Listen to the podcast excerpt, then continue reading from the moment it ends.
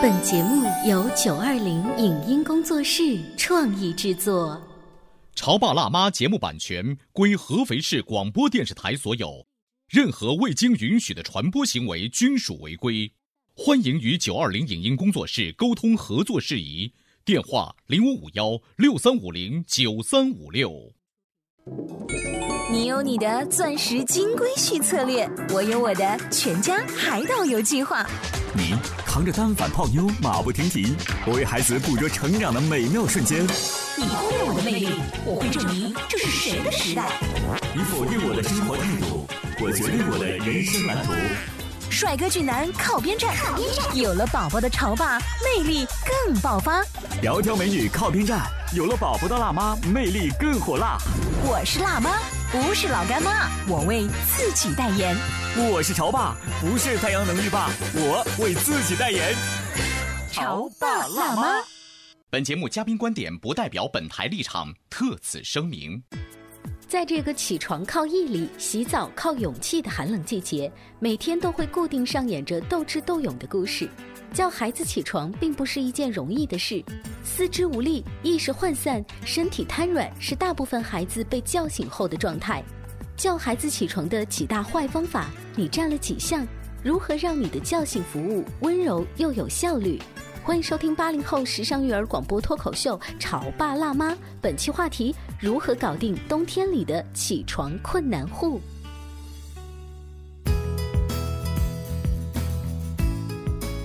欢迎收听八零后时尚育儿广播脱口秀《潮爸辣妈》，各位好，我是灵儿，大家好，我是小欧。今天直播间为大家请来了葫芦和贝壳的妈妈，欢迎你，欢迎，大家好。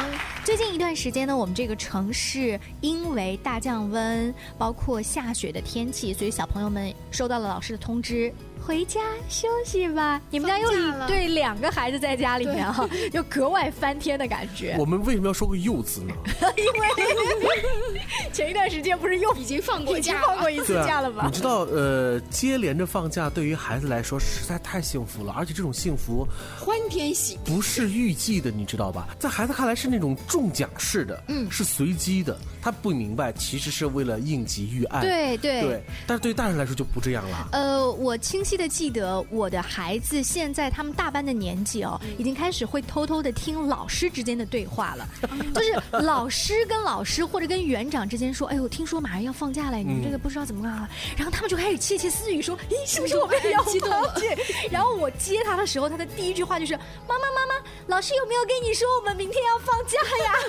哦，你的内心幼儿园的孩子都这样了，因为我是前两天啊。听上小学的家长说，说我们家小孩现在天天都问我说，是不是又要放假了？天气怎么样？是吧？对，因为小学生爱听，呃，老师们的谈话。没想到。原来开化的年纪更早哈，在幼儿园阶段。幼儿园就听。今天我们在直播间呢，想请葫芦和贝壳的妈妈跟我们说，早晨起床，尤其是冬天的时候，把孩子从被窝里叫起来，你靠的到底是一些什么样的魔法？呃你你有高招是不是？高招，这个因为我们家有暖气，嗯，家里边还是非常暖啊，很幸福。对，所以说冷不能成为他起床的这个阻碍他的原因。不是按照妈妈这个说法，难道我国北方城市的每一个孩子都特别幸福，因为他们都有暖气？对呀，可是北方的妈妈也经常是跟我们来抱怨吐槽啊，就是冬天起床，比如有一些强硬派的妈妈，直接就告诉你。时间不早了，赶紧起来了！你知道这声音当然比我现在在直播间要大很多倍，而且那个语气要冲很多。最我不能接受这样的叫床方法，你这都接受不了啊？对呀，那你没试过直接把被子掀了的叫床方法吗？我我从来没有这样过。或许北方妈妈更狠，直接零下三十度的窗户开开，让零下三十度的冷空气进来。当然了，这是我编的。就是我们也来可以想一想，就是不同的叫床方法，你曾经用过的，用在孩子身上效果到底怎么样？我们又希望自己被用什么方法叫起来？嗯，这样子你觉得用在孩子身上可不可以？首先，我是想说一下，在我童年的时候，印象当中，我妈妈叫我起床。就是非常温柔，搓搓我的背，搓搓我的腿，宝宝起来哦，起床喽。然后我先去烧早饭，然后你赶快起来。我觉得这一招对我很管用，我就会、哦我就会慢慢慢慢起来了。在一个爱意包围下，嗯对，所以我就用这种方法继续对我们家大女儿。哦哦，我怎么完全相反啊，是？吗？我觉得可能是因为我是男孩儿，嗯我以为只有男孩小时候叫床是比较糙的，你这个糙的法是呃，就是掀被子，啊，就是掀被子，啊 起来了，起来了，起来了！就直接掀啊。你冷对不对？你肯定起身要把被子再盖过去，对不对？你这一盖就是啪一下，哦，啊，所以你到底是怕疼，你还是愿意继续盖？你要艰难的选择一下。所以就是掀开被子那一刻，你啊你等于就已经起来了。对啊，就很烦啊。那你会有起床气吗？就是如果你有的话也行，你要选择挨打还是起床气？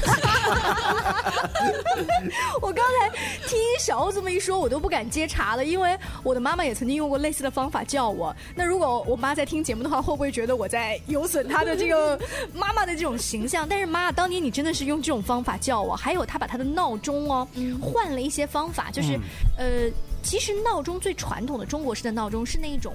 金色的两个小耳朵，当它闹起来的时候是两个左右叭叭啦叭啦叭啦叭啦叭啦叭啦对啊，是发出很刺耳的声音。后来呢，时髦一点，换成塑料的，它的闹钟变成了可能滴滴滴滴滴滴滴温柔很多。我妈觉得那个闹不起来我，就给我还换回了那一个尖锐的那种声音。你说到这个闹钟的时候，我还会想真实的一个例子，就当时我的爷爷嗯叫我爸爸起床的时候，我爸爸已经工作了。但是年轻人晚上玩啊，嗯早上不起啊，怎么办呢？我爷爷是个老革命，是个老军人。嗯，那他想了个办法，就是学校里面那个大的电铃，哦，买了一个放在家里面的那个床头上。你想想，那个声音全楼都知道。是啊所以我爸当时就觉得。一到点儿了，然后会赶快起来说，跟我爷爷说：“爸，你别了，我我我能起来，咱把这个拆了吧。哦，所以以后你们家那个闹铃就成为了整栋楼的闹铃了。对，哎呀，那么可怕的闹钟，现在的一些育儿专家当然是不太提倡的。对他们提倡可能更多是像你母亲那个时候，轻轻的抚着你的背对，按摩式。你妈有读过儿童心理学方面吗？没有哎。其实现在回过头，我想一想，有一天我还跟我妈聊天，我说当时你们看书吗？嗯你为什么对我那么温柔？你对我的教育，在当年来说的话，现在是非常科学，的。对对。我妈说，我觉得女儿就是要含在嘴里面怕化了，抱在手里面怕掉了的感觉。哦，可能是天生对女儿的这种宠爱吧，就没办法，是儿子。你知道，八零后的、九零后的新生家长对孩子的起床已经有了很不错的改进了。嗯，我想往往可能都是因为我们小时候感受到那种特别不好的早晨的那种感觉，嗯，所以呢，大多呢都态度很好的去叫孩子，嗯。但是呢，熊孩子还是那个熊孩子。呃，我觉得得看就是时段，这种时段就是如果你是在幼儿园时期的话，毕竟没有课业压力，你迟到了，班主任老师也不太会给你脸色看的情况下，我觉得那大家就 十五分钟，十五分钟也就算了。而且如果家里面还有长辈，就是你匆匆忙忙的上班没有送孩子，长辈还能帮你接个手的情况下，嗯。你的火气不会那么大。对，但是，但凡是孩子一旦上了小学，你迟到了，真的被老师点名批评在家长群里，或者把你的孩子提溜在班级门口罚站，就很丑了。我我觉得可能那个战争会变得更激烈一些。那个早上妈妈的火肯定会更大嗯。所以呢，幼儿园时期呢，应该算是一个比较和缓的叫醒孩子起床的一个时期。嗯但到了小学就是严格了很多，所以应该把这幼儿园的这三年时光，好好的铺垫。幸福的时光，幸福时光，我身边有一些有经验的爸妈也告诉我说，幼儿园大班的这种叫起床要开始慢慢的调整一下，就是它是一个过渡期。呃，还有呢，就是其实有的严厉一点的幼儿园老师也会告诉你。那为什么你要迟到？其实我们可以想象一下，一个孩子，哪怕他是在幼儿园学那些比较 low 的知识哈，一个刚刚走进去坐下来的孩子，和我已经在那个氛围当中坐了五分钟，安静下来，让我的呼吸整个节奏跟所有的小朋友差不多的节奏了。老师再进来，他的那个感觉是不太一样的，他不匆忙嘛。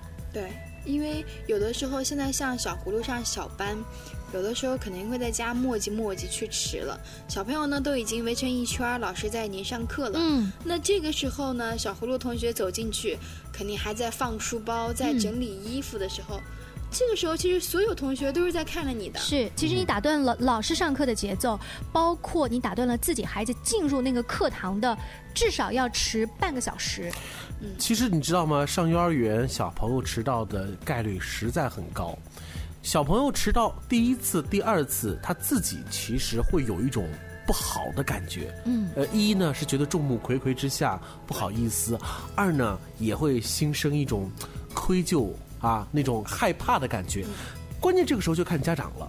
如果家长呢也和孩子保持相同的感觉，就是哎呦，确实我们做的不好，下次我们再来，我们希望能够改进，能够早晨不要迟到，那还好。就怕什么呢？这个皮厚啊，先从家长开始。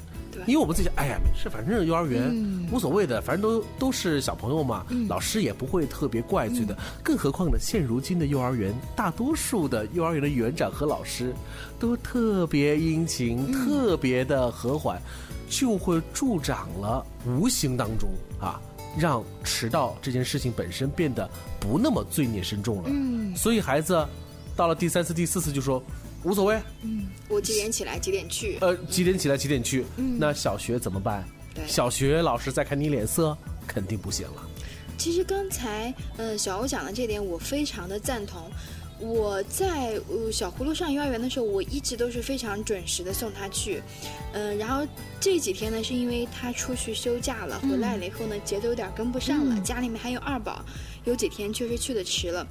当我今天早上的时候，我说，嗯，宝贝，快加油加油，我们要迟到了。我自己在跟他讲，我以为他肯定会不会搭理我，不会讲话的，跟着我的节奏走。但是他的节奏也变快了，快快快！我要穿衣服，迟到了，迟到了，迟到了。所以他也认识到迟到这件事情是很严重的。对，嗯，哎，我这样说起来，我好惭愧哦，我好像是我们班里面常常是比较持续的那 你就是那个众目睽睽之下的家长。对，但是我发现我作为家长有一个比较呃不好意思的心理是，我一个星期迟到了呃一次，就差不多是老师知道他是他是这种水平。如果迟到两次，嗯，也不能再过了哈。当我迟到三次的时候，我会告诉自己，接下来新四期我不能再迟到了。不能连续迟到，我也会觉得这样不太好。然后我不断的在反省这个问题，尤其是冬天迟到的时候呢，呃，大部分八零后的家长都想让孩子。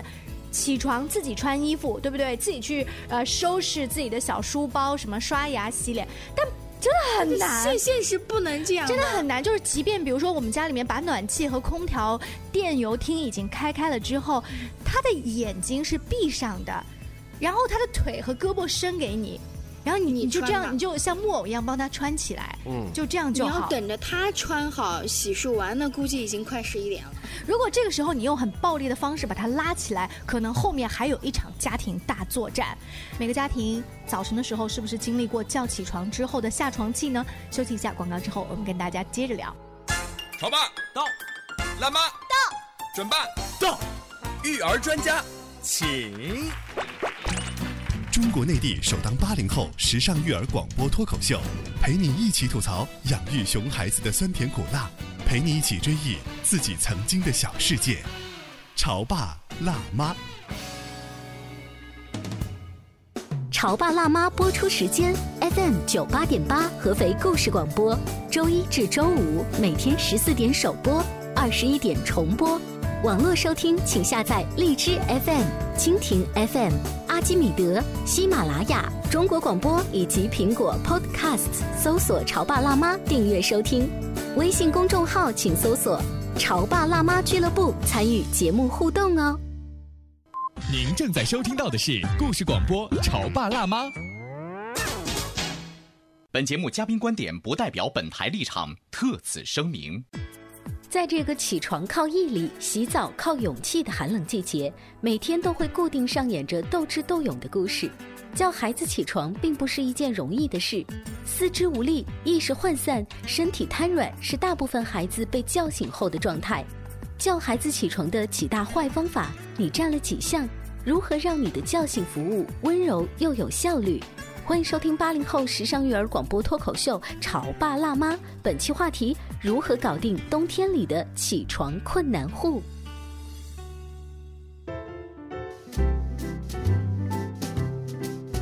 广告之后，欢迎您继续回来。今天潮爸辣妈的直播间在温暖的直播间里哈，对比外面的天寒地冻，要跟大家聊一聊冬天的时候我们起床何其的难啊，还要把孩子给拖起来送去学校跟幼儿园。虽然这几天是放假了，但是并不代表整个冬天他们都可以这样哈。对啊，你知道还有一些家长呢，可能感触会更大一些，因为这不是每一个成年人都乐于早起的。嗯，更何况是他如果是爹妈的话，这种必须要担当的责任，就更让他内心深处那种想要睡懒觉、不愿意早起的心变得更加的纠结。所以这个时候呢，往往也就造成了这个家庭早晨之所以爆发战争的一个很大的一只火药桶。嗯，真的早晨是鸡飞狗跳的。呃，有一个很有名的关键词嘛，就是下床气。嗯下床气后来有一些呃儿童方面的专家告诉我们爸爸妈妈，这是可以理解的。孩子因为没有睡好，所以他整个的呼吸的节奏、他的情绪、他对外界的这种接纳程度，没有达到白天最活跃的那一个时候。而且全家人都在催，快点，催他快点，快点。对，所以你不要寄希望于他一起床就跟上你们大人的这种节奏跟步调。嗯，他真的是，他是他不是故意的，他是生理上没有达到。那有的时候呢，是我们自己也有下床气。哎呀，完了，我起来晚了。嗯，你知道这种因为自己起来的也不早，嗯，可能会迁怒于自己的孩子。然后呢，这种下床气本来人家孩子就有啊，嗯，啊，你气我也气，好，我们一家都气。哎，这个我们做妈妈的会不会有特别有个感觉，就是如果我那天早晨起得非常早，我已经把自己梳洗打扮好了。然后心情就会美美的。我美美的之后呢，我就有更多淡定的这一种心态来帮助小朋友的梳洗啊，比如收拾书包啊什么的。但是我很害怕，就是我一边要帮他来梳洗打扮，一边看到镜子里面的自己，我还不知道今天穿什么呢。对对对，头发还没有扎。你会讲，就是因为你小屁孩儿，真是让老娘我那么狼狈。我常常怀疑班主任啊，会不会认为我们这些妈妈是一个如此风格变化大的人？嗯，就是我梳洗打扮好，出现在班主任老师面前的这种，嗯，呃，淑女下状态，不然呢，你就是个包租婆的。真的是包租婆。早上是包租婆，下午呢就是这个雷厉风行的。啊，如果我那天打扮的好，我觉得我跟老师都好像对视都自信一点，然后想跟老师偶尔聊两句孩子最近的学校状况。狼是啊狈的时候送进去，赶快掉头就走。哎，你们有没有发现啊？其实啊，不是每一个家庭都一直以来因为早晨起床而矛盾闹得不可开交。你想一想，当孩子还很小的时候，也就是差不多小宝宝这个时期，其实家里头早晨起床应该还好那个时候不存在这个问题啊，不是因为上不上幼儿园的问题，而是。我们因为担心孩子睡眠不好，我们更加注重早点睡觉。嗯，那个时候呢，也不会特别强迫说你孩子早点睡，因为他会自然的嘛，婴儿睡嘛，自然的。所以你看，发现当大家一致的认为早点睡觉很重要的时候，我们入睡的因为特别早，我们早晨起床就不会那么的难。嗯，我为什么要说这句话呢？因为我特地浏览了一下睡眠障碍这样的一个大族群呐、其中发现一个数据，就是所谓的睡眠障碍，有很大的一部分是因为确实睡得不早，嗯，而导致了早晨起床特别难。嗯，我还可以把你刚才讲的这个数字啊，再呃系统化一些。认为自己在睡醒之后脾气很糟糕的，你们觉得是女生多还是男生多？女生啊，就是你们这些应，该是男士，哦，我们相互指责是吧？你们这样相互指责，是因为都收到了自己另外一半曾经的起床气吗？对啊，是真是这样子的。好，那我这边的这个问卷调查呢，告诉大家，就是其实睡醒之后认为脾气更糟糕的女性人数比男性多了百分之十，嗯，百分之二十四的男性表示我没有起床气。但是只有百分之十四不到的女生认为我没有起床气。嗯，另外呢，百分之十三的女性表示，她们需要起来之后两到四个小时哦，才能从刚睡醒的坏脾气当中平稳下来我跟你说，如果是男人的话，我举个例子啊，八点钟上班，如果就以我家的距离到单位来讲的话，你让我七点四十五起床都没有问题，我一分钟就能够下楼。为什么呢？我可以不用洗脸，不用刷牙。所以你的意思是你的起床气没有，是因为你比我多睡了很快啊，是半个小时的原因吗？对啊，上班的这个距离不是困扰他上班六公里，六公里的时间，其实对于我来说的话，一个小飞车开过去也应该是还是可以的。可是问题是，为什么女生会显得更加的容易抓狂一些呢？因为。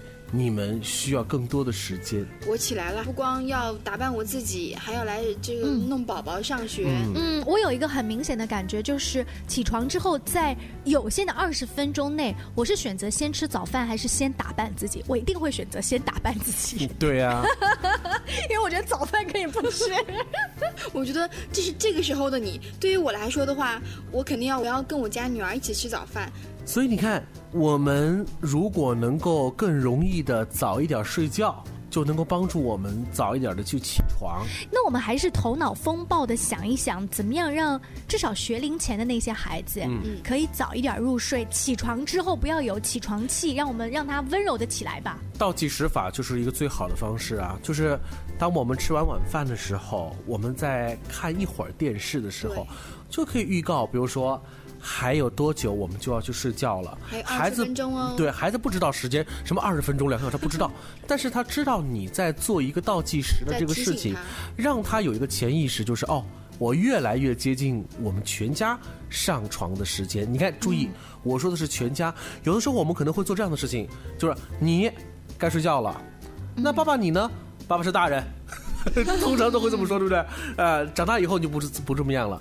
我们把一碗水端平，至少我们要在孩子面前要表现出来是全家睡觉，用倒计时法来告诉大家。嗯，倒计时法这一点非常的受用。其实学龄前的小朋友，肯定大家都知道，上床了以后他不会关灯就睡觉，嗯，他肯定想跟你聊会儿天儿，嗯，然后你可以问问他在幼儿园怎么样，或者是可能玩一些比较简单的游戏，或者是绘本故事。所以说，我家我一般是在八点半的时候。无论怎么样，咱们先上床。嗯，然后呢，我可以跟你聊聊天儿，跟你玩一会儿。可能到九点，我一般在九点半的时候，他已经睡着了，睡着了。嗯，就是要有铺足了仪式感。嗯，让他知道上床这件事情本身就意味着你要睡觉了，对，而不是疯了。对。不是说上床还要可以继续的去分，嗯，对，呃，就是在你们看来，好像这些方法都是非常简单，是不是？因为你们的宝宝都很听话，都很容易做到这一点。所有的这些方法，我在我们家都曾经用过，但是最后你会发现。不能坚持的其实是大人，对，就是比如说九点钟必须上床睡觉，在一开始我们可能也用了很多正面管教里面跟孩子一起沟通的这些方法，就是你来提出几点钟睡觉，你来提出我们在睡觉前要做什么，都是看起来他他提的建议。但是我们知道有一个大原则，就是我们共同商量九点钟必须要关灯睡觉。OK，如果不睡觉，那我们会不会有一定的惩罚呢？这个惩罚也是由你提出来的。嗯，但是你发现，在坚持这一个星期里面就很艰难，到后面一个星期，可能因为我们家庭里面今天出去聚会了，嗯，回来就迟了，这个是特例，对不对？或者是因为今天他呃有一个什么兴趣班的练习，练习的次数多了一点，又迟了一点，就种种家长都能帮孩子找到的理由，嗯，就让就是当孩子不用张口，我们自己都知道，对，今天是因为特例，然后你会发现。特例越来越多，每天都是特例，以至于就是小欧你刚刚说的这种，我们约好九点钟睡觉用倒计时法，我现在自己都不好意思说了，我真的不好意思说，我想说说完就是打自己脸吗？那你晚上你在干什么呢？我觉得家长真的是非常重要的引导孩子上床。因为小朋友现在已经越来越大了，他有很多的兴趣班要上，有很多的作业要写，然后他还要自己玩很长时间呢，他要讲故事啊，就是你会发现，越大的孩子他的时间越不够用了。你会发现，现在我们人啊特别喜欢填充，我们一定会为看上去觉得不能浪费的晚上填充进很多我们要让它丰富多彩的内容进去，这样就导致了早睡变得越来越困难。我刚才说的这句话。不仅仅针对于孩子，其实我们成年人也是一样的。所以，我觉得还是美妙的生活未必全是加法，做一些减法，尤其是面对于健康作息这个角度来说，做一些减法还是有好处。就是那既然如此，我们真的应该在晚上尽量少安排一些刚才我们所说的这些事项，安少一项。就会好一点。可以安排在星期五、星期一到星期四的时候，我一定要保证宝宝早点睡觉。嗯，就是不会安排特殊的聚会在星期一到星期四这样子。对，看来啊，灵儿同学有这样的觉醒是非常好的一件事情，因为不是每个妈妈都能够去认真的去反思，到底是什么原因导致了我们睡觉如此的困难，对不对？反思是好事。我点赞你。过一段时间再聊这个话题，就把孩子就是几点入睡这个，看能不能提前个十分钟、二十分钟，都是很大的进步。其实今天说的是小朋友在冬天的时候起床非常难，但你把它倒推回来，发现是因为他入睡太迟了。对，他的睡眠时间时间太迟了。当然也会有很多小的方法，在叫他起床的时候，让我们变成不像火山爆发一样的妈妈。比如说，葫芦和贝壳他的外婆用的就是抚摸他的。后背，然后轻轻的亲亲他。对，还有一点就是，现在如果要是宝宝们不愿意从床上起来，那我的尝试就是说，好。不愿起来可以，那妈妈抱你，我们去客厅，就沙发让妈妈抱你坐着。嗯，那我一般会抱他在我怀里，可能有两三分钟的时间。我说，那你先坐在这里，妈妈去刷牙洗脸。哦，他表示 OK，他自己会发呆在那坐一会。哎，我特别同意他的一个讲法，就是允许孩子有一个发呆的时间。因为当我们叫孩子起床的时候，他们不可能立马起来。我通常都会赖个五分钟到十分钟，大人都是这样，何况小孩。可是我们那个年代的妈妈是说不可以。立马给我起来，被子就掀掉。但是现在，如果你跟你的孩子说：“好吧，那你再晕个五分钟，再睡个五分钟，那你也许过一会再睡，还有三分钟哦，你再拍拍他，摸摸他。”我们出来要在客厅里灯亮的情况下，你可以在那儿坐着，就允许他有个发呆的时间，跟自己。其实啊，这种发呆的时间，就是你可能会担心他会不会回笼觉。其实你是给他一个让他缓冲的缓冲的时间，这个时候爸爸妈妈也就可以刷牙、洗脸、早饭什么。呃，我身边还有一些家长告诉我的一个方法，就是什么东西留一个悬念，比如说有一个故事，就是你晚上讲一半，第二天的那一半你留到早晨去说，说你赶紧起来，你赶紧起来，我在刷牙的时候会告诉你最后那个结局哦，或者说那个脑筋急转弯的答案哦，然后孩子多半就会一下就会醒来了。这两天呢？因为我们的这座城市又迎来了一次风雪，所以呢，孩子们呢。不需要经历早起这样的一个战争，可是你知道特别有意思的是，往往这种不需要他早起的早晨，他往往都早起，因为雪了，去看雪。对，那今天呢也是很开心，请到了贝壳和葫芦的妈妈做客我们的直播间，聊到了一些家长平时在育儿的过程当中每天都会面对，也许你们家有一些好的方法，也许也在为这样的小事而抓狂，都欢迎加入我们的。俱乐部在陪伴孩子的这个过程当中，共同成长为更好的父母。关注我们的日常播出节目，星期一到星期五下午两点、晚上九点，还可以在微信公众号里搜索“潮爸辣妈俱乐部”。下期见，拜拜，拜拜，拜。以上节目由九二零影音工作室创意制作，感谢您的收听。